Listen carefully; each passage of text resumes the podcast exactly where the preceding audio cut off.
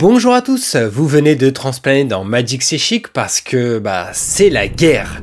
La guerre fratricide, le dernier set de Magic the Gathering qui va sortir ce 18 novembre. Salutations amis Planeswalker et remercions d'emblée Playin qui soutient cette vidéo. Playin, c'est des boutiques physiques et aussi en ligne dédiées à toutes sortes de jeux de cartes et de sociétés, mais notamment au meilleur jeu qu'est Magic. Merci à eux, surtout que derrière ce partenariat, il y a une info alléchante pour vous si vous souhaitez précommander en ligne chez Playin les produits de la guerre fratricide, des cartes à l'unité, des accessoires ou même un super jeu de société pour votre week-end de vacances à Jamura. En effet, vous pouvez rentrer le code CHIC 2022 pour obtenir des points de fidélité supplémentaires. Et si vous êtes un joueur ou une joueuse assidue, croyez-moi, Playin sait récompenser ses clients fidèles. On vous met le lien de leur page dédiée en description, elle explique très bien les avantages procurés. Et petit tips au passage, vous y trouverez même un autre code. Voilà pour les réjouissances, mais comme je le disais maintenant, c'est la guerre. Ah non Alvar, c'était la guerre fratricide, car il s'agit d'un événement mythique raconté dès les débuts du jeu. La guerre entre Urza, juste avant qu'il ne devienne arpenteur, et son frère Mishra, corrompu par les Phyrexians. Quentin a raison, c'était il y a longtemps, mais le mage du temps Teferi revient dans le passé pile à cette époque pour y récupérer une information bien précise. Et si vous ne savez pas de quoi je parle, foncez ensuite voir nos derniers faits ou fictions dédiés à l'histoire du jeu. Cette année 2022 est assez excitante pour Magic qui fête ses 30 ans d'existence. L'arc narratif Phyrexian entamé dernièrement s'avère excellent et l'univers déployé en parallèle sur les cartes est un vrai régal. Oui, cette réactualisation d'une ère iconique du jeu est vraiment de qualité, comme on va le voir ensemble en parcourant les mécaniques, les nouvelles cartes et les produits de l'extension qui fait la part belle aux artefacts. Sergent Alvar, c'est parti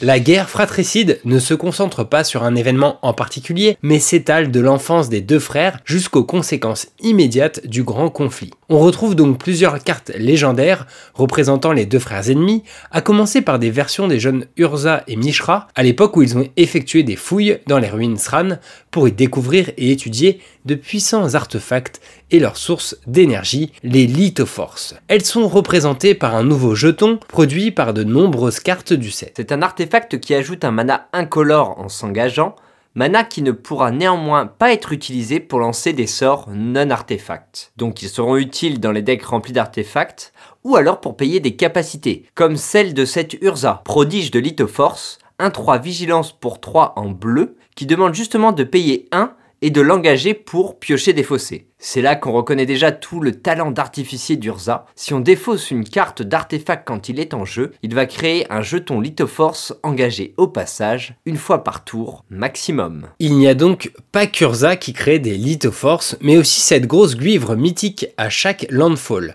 Son système digestif mériterait d'être étudié. L'ingéniosité des deux frères a vite été remarquée par leur mentor Tokasia, qui a enfin le droit à sa carte légendaire. Cette éducation d'excellence se voit sur l'enchantement blanc à 3, accueil de Tokasia. Il permet de piocher une carte quand une créature d'un coup de mana de 3 ou moins entre en jeu sous notre contrôle, capacité ne pouvant se déclencher plus d'une seule fois par tour. Qui dit extension artefact dit souvent combo ou synergie violente, mais les designs ont été bien ajustés ici avec ce genre de mention.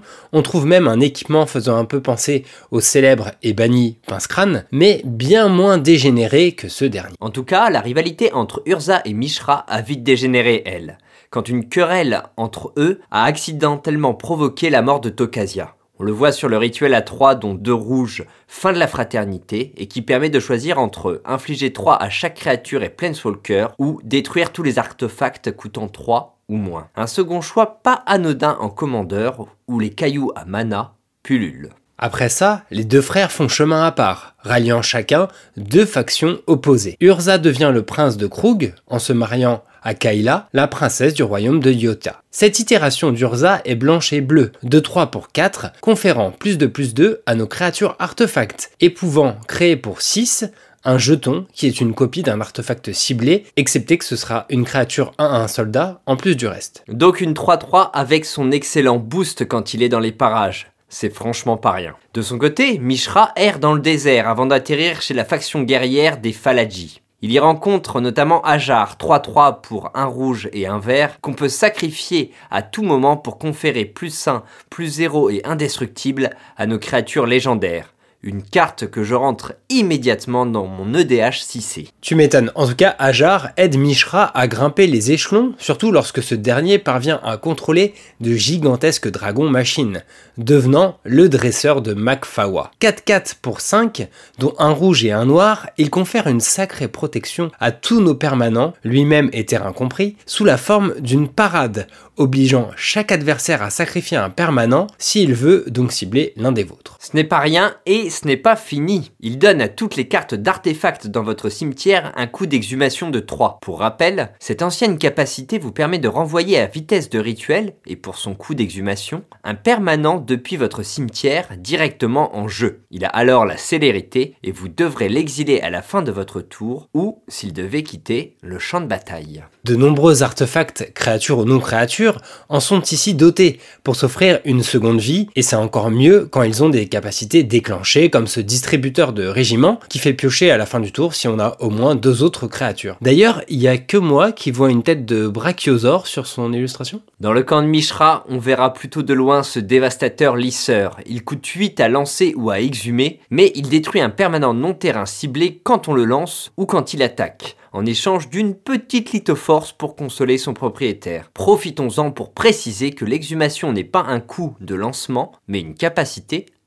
Cela témoigne en effet de la durabilité et de l'ingéniosité des constructions imaginées par Urza et Mishra. En effet, à cette époque, ils élaborent les prototypes de ce qui deviendront de véritables machines de guerre lors du conflit à venir. Cette évolution est symbolisée par une toute nouvelle mécanique qui permet de lancer de coûteux et puissants artefacts dans une version affaiblie, pour un peu moins de mana que leur coût normal. Exemple avec la valeur de Cher Phyrexian, 7-5 menaces lien de vie pour 7, avec une parade demandant de payer un nombre de points de vie égal à sa force. Il peut aussi être lancé pour 3 dons de noir, si besoin, avec une couleur et une taille différentes. Ce sera alors une 3-3 qui garde néanmoins ses autres types et capacités. Ça reste un très bon deal. En effet, les meilleurs prototypes ont des effets dépendant de leur force selon ce que vous aurez payé. L'intermédiaire ésotérique coûte aussi 7 sous sa forme 4-3 ou 3 dont 2 bleus en tant que prototype 2-1. Dans les deux cas, en arrivant en jeu, si on l'a lancé, on exile une carte d'éphémère ou de rituel de son cimetière d'un coût inférieur ou égal à sa force. On peut alors en lancer une copie sans payer son coût de mana. On notera que ce dernier est de type sorcier, donc ça a l'air bien avec euh, au hasard un laboratoire du projet Jusant. Sachez bien qu'une fois lancé, ou même en jeu en tant que prototype, ils sont de couleurs différentes et sont dorénavant considérés comme ayant un coût de mana égal au coût de prototype. Néanmoins, si on blink un prototype déjà en jeu, il reviendra sous sa forme normale. Amusez-vous bien à construire autour. Les choses ne pouvaient que mal tourner, avec des constructions aussi implacables que le moteur de houle, le champion d'argile ou l'amalgame câble racine. Surtout Kurza et Mishra s'entourent chacun de talentueux disciples, respectivement Tavnos et Ashnod, ils contribuent chacun à leur manière à élaborer des inventions toujours plus développées. La créativité de ces artificiers avides de, pouvoir renforce chacune des deux factions. Avant que leur montée en puissance ne dérape, des pourparlers sont organisés. Mais les négociations, autant que les retrouvailles entre frères, tournent mal. Et c'est alors le début de la guerre fratricide. Un conflit technologique, où Urza fait quand même preuve d'un gros côté mégalo. Regardez Libérateur, son légendaire mécanoptère de combat. Il a mis sa propre tête dessus. Mais c'est aussi un excellent général incolore. Un 2 vol et flash, qui vous laisse lancer vos sorts incolores ou d'artefacts, comme s'ils avaient le flash eux aussi. Et quand vous lancez un sort, si vous avez dépensé une quantité de mana supérieure à la force du libérateur, mettez un marqueur plus 1 plus 1 dessus. Et malheureusement, cette guerre n'est pas que mécanisée. Une thématique tribale soldat est très poussée dans ce set. Ils obtiennent un beau terrain blanc-bleu arrivant dégagé si on en contrôle, ou si on révèle de sa main une carte de soldat. Et qui peut aussi les buffer de plus 1 plus 1 pour 5 en s'engageant. Côté légendaire, Mirel empêchera vos adversaires d'interagir quand c'est votre tour, tout en pondant des tokens artefacts soldats lors de son attaque. Arbin, lui, donnera plus 1 plus 1 et le vol à vos créatures jusqu'à la fin du tour si vous parvenez à attaquer avec 5 soldats. Au pire, on parle quand même d'une 3 de vol pour seulement 2. La vétérane de siège vous rappellera forcément la très jouée aspirante Luminarque, distribuant aussi un marqueur plus 1 plus 1 au début de votre phase de combat. Si ce n'est qu'elle est 2-2 pour 3, et qu'à la mort de l'un de nos autres soldats non jetons, on crée un jeton artefact soldat 1-1. Combinez-la à l'officier frappe-ciel pour piocher un peu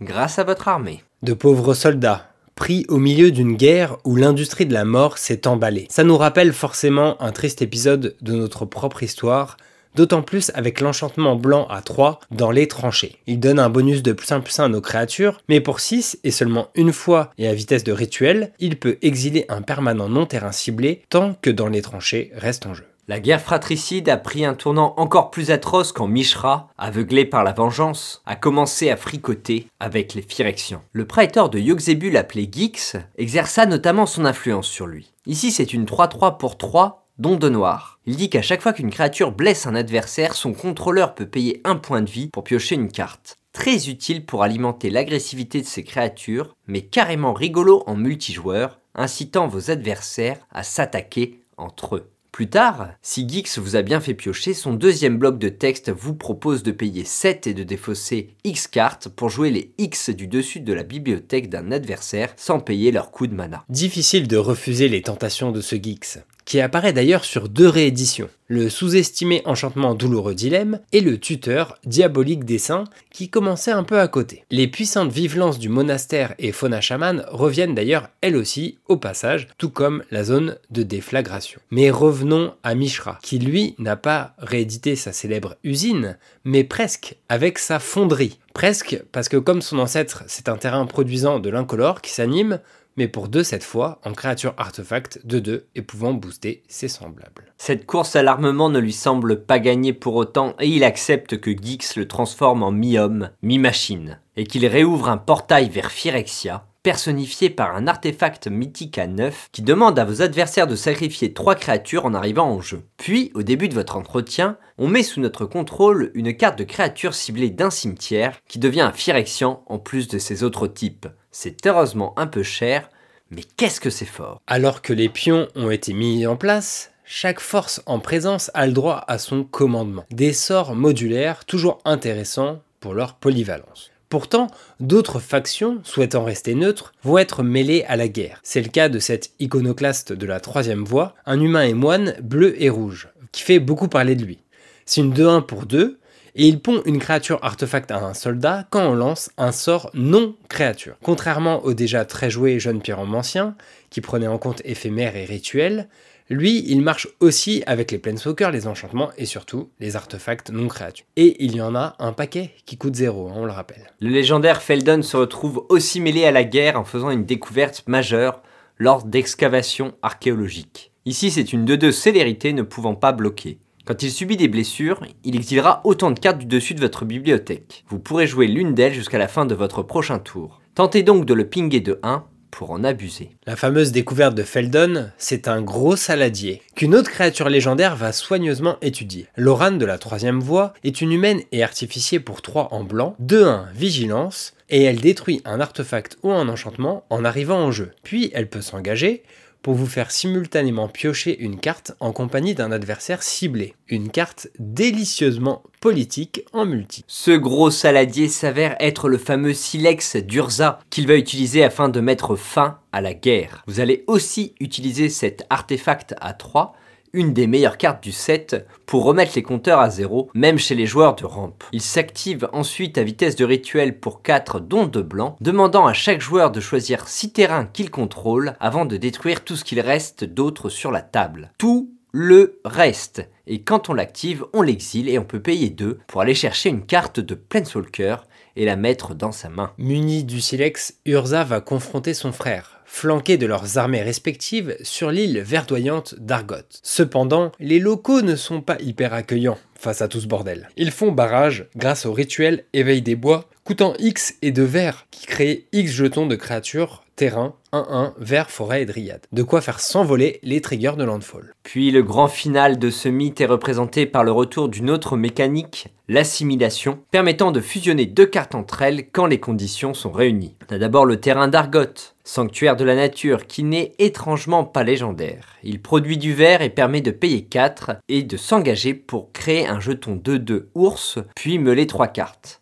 Mais il arrive engagé si on ne contrôle pas de créatures légendaires vertes. Justement, il se combine avec Titania Voix de Gaïa, 3-4 portée pour 3, qui fait gagner 2 PV quand un terrain est mis dans votre cimetière, d'où qu'il vienne. Au début de notre entretien, si on a 4 cartes de terrain au cimetière et ces deux cartes en jeu, on les assimile. C'est-à-dire qu'on les exile et on les renvoie en jeu, retournés et accolés, en tant que Titania, Gaïa incarnée. Ah oui, là, on voit qu'elle est pas contente. Elle a la vigilance, la portée, le piétinement et la célérité avec une force et une endurance égales au nombre de terrains que vous contrôlez. D'ailleurs, en arrivant sur le champ de bataille, elle ramène en jeu tous les terrains de votre cimetière. Puis, pour 4, elle peut animer un terrain en lui mettant 4 marqueurs plus 1 plus 1 dessus. Hélas, les deux frères font la sourde oreille face aux revendications de Greenpeace et sont tout aussi énervés dans leur version assimilable.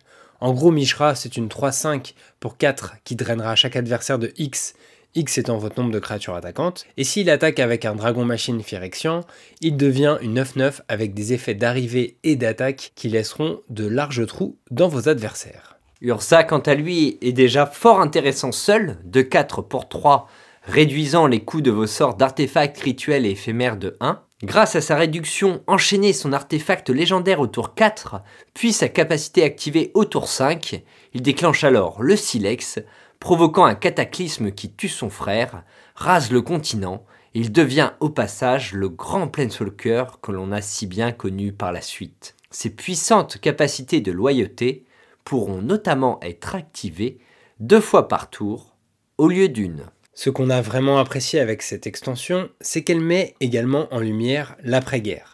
Tavnos a la chance d'y survivre grâce à son cercueil de stase, et il va ensuite épauler la reine Kayla à reconstruire la civilisation. Et surtout, le cataclysme provoqué par l'activation du silex engendre une fameuse ère glaciaire, teasée par Sillage de la Calamité, une très bonne carte de side, ou par l'excellent rituel vert à 4, Disparition de l'histoire, qui met en lumière euh, ce qui reste après euh, les ravages de la guerre. Là aussi, il sera précieux en EDH puisqu'il détruira tous les artefacts et enchantements en jeu, ne laissant à leur contrôleur qu'un mignon jeton ours de 2 pour se consoler. Mais revenons au présent à travers deux cartes de Planeswalker. Teferi doit remonter jusqu'à la guerre fratricide pour savoir comment mieux combattre les Phyrexians à l'aide de Saïli. Sans trop de surprise, cette dernière a le droit à une version synergisant efficacement avec les artefacts. Et Tef, sous sa forme de pèlerin temporel, ne rigole vraiment pas. Il n'a que 4 de loyauté au début malgré un coup de 5 dont de bleu, mais il gagne un point de loyauté pour chaque carte piochée. Son 0 est donc un peu un plus 1 puisqu'il fait piocher une carte. Son moins 2 crée un jeton de 2 bleu esprit avec la vigilance et qui gagnera un marqueur plus 1 plus 1 quand on piochera une carte. Et si vous piochez beaucoup, grâce à l'éphémère flot de savoir hein, par exemple, faites son moins 12 pour mélanger tous les permanents non terrains d'un adversaire dans sa bibliothèque, sauf un qu'il renverra dans sa main, histoire de dire que Teferi n'est pas si méchant.